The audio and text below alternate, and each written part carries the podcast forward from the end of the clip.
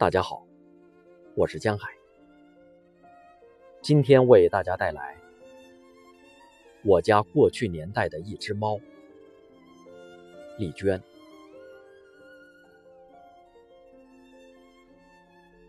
我们祖上几乎每一辈人都会出一个嗜赌成性的败家子。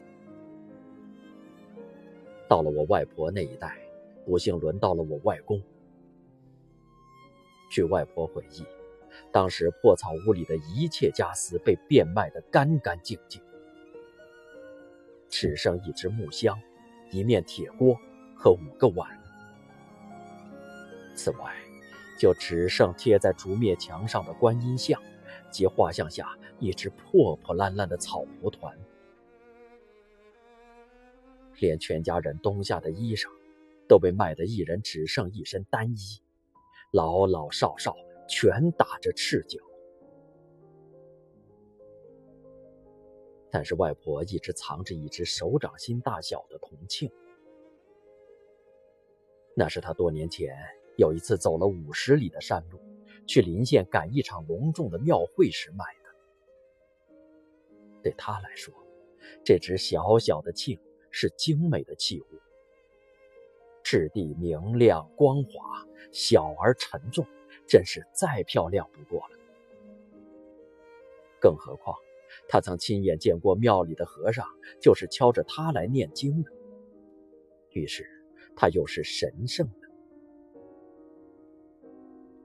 他时常对外公说：“那是观音菩萨的东西，不可起心。”可外公偏偏起了心。有一天，输得红了眼，回家对外婆拳打脚踢，逼她交出庆。后来，外婆实在是被打急了，只好从怀里掏出来掷到门槛外，然后一屁股坐到地上，大哭起来。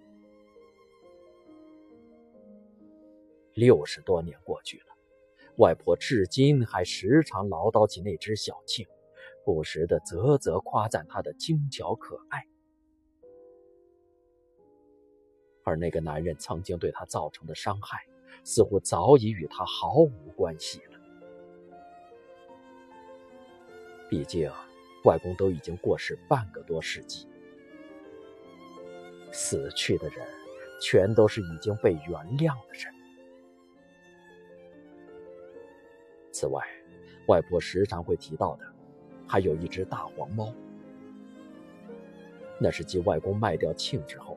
第二个最不该卖的东西。第一次，大黄猫被卖到了放生铺，放生铺离家门口只有十几里路。清早捉去卖掉了，结果还没吃晌午饭，那黄猫就自己跑回来了。外婆和孩子们欢天喜地，连忙从各自的碗里逼出一些米汤，倒给猫喝。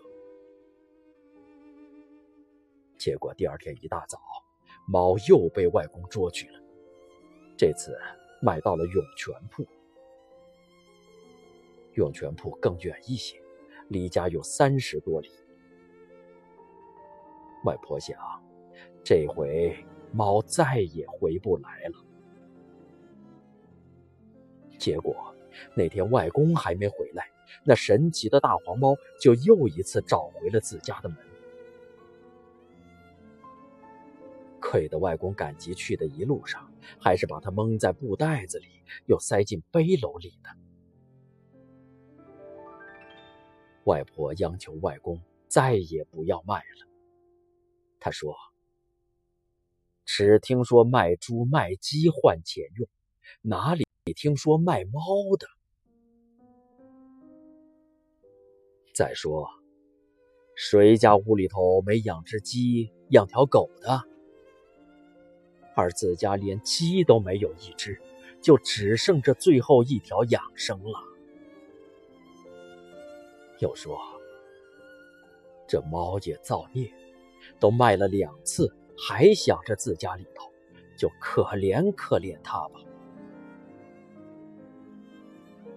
但外公哪里听得进去？过了不久，龙鳞铺逢集时，他又把那只黄猫逮走了。龙林铺在临县境内，离我们足有五十多里。虽然都晓得这回这猫怕是再也回不来了，可外婆还是心存侥幸。她天天把院子里那只喂猫的石钵里注满清水，等它回家。这一次，却再也没有等到。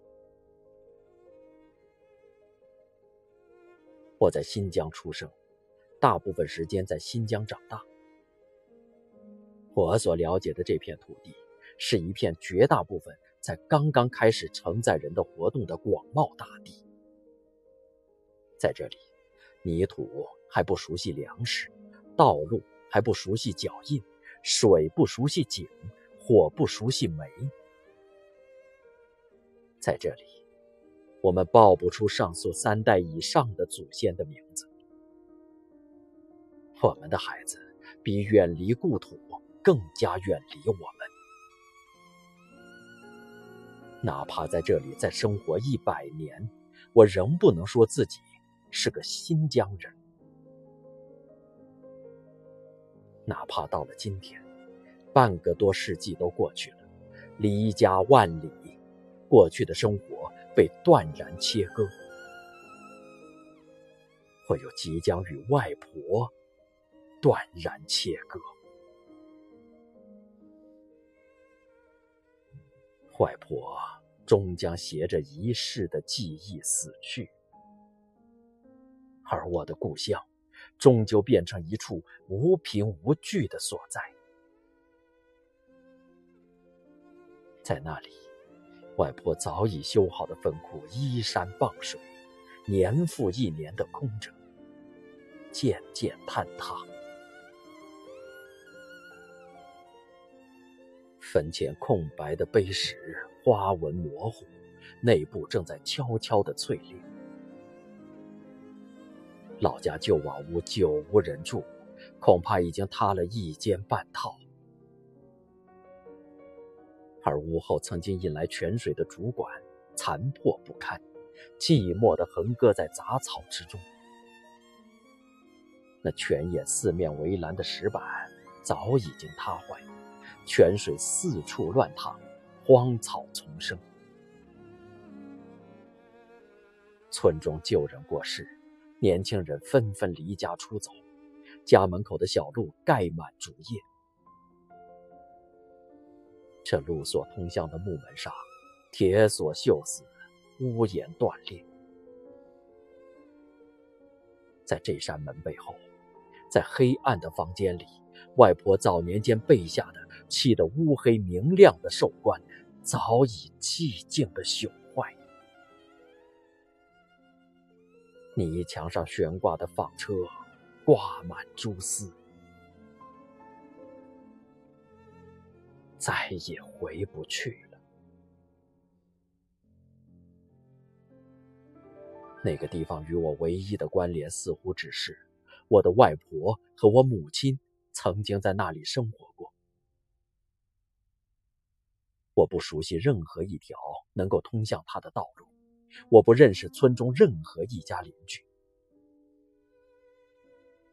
但那里仍然是我的故乡。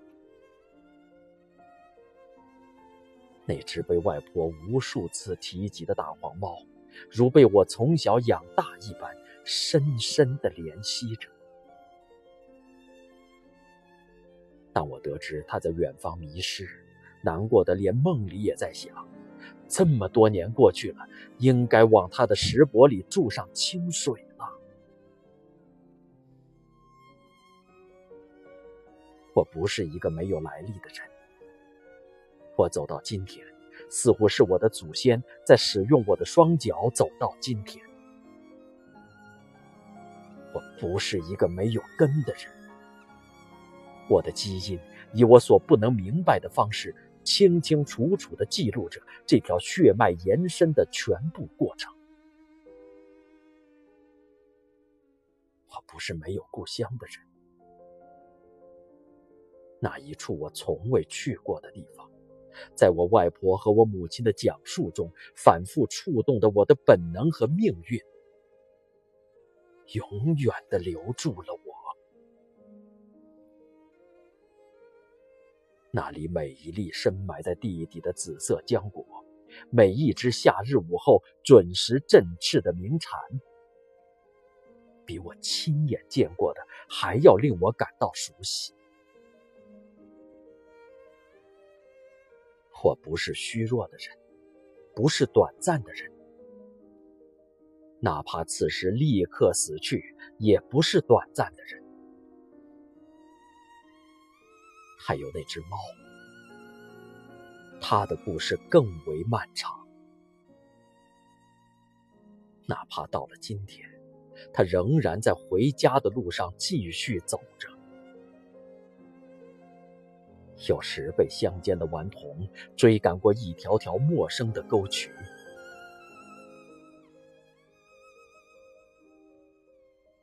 有时迷路了，在高高的坡崖上。如婴孩一样凄厉厉的惨叫。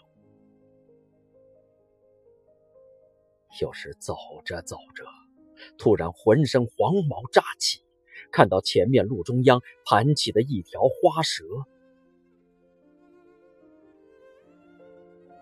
圆月当空，他找到一处隐蔽的草丛卧下。有时是冬月间的霜风露气，有时是盛夏的瓢泼大雨。总有一天，他绕过堰塘边的青青竹林，突然看到院子空地上那面熟悉的石磨，看到石磨后屋檐下的水缸。流浪的日子全部结束了。他飞快地窜进院子，径直去到自己往日饮水的石钵边，大口大口地痛饮起来，也不管这水是谁为他注入管是谁，在这些年里，正如他从不曾忘记过家一样。从不曾忘记过他。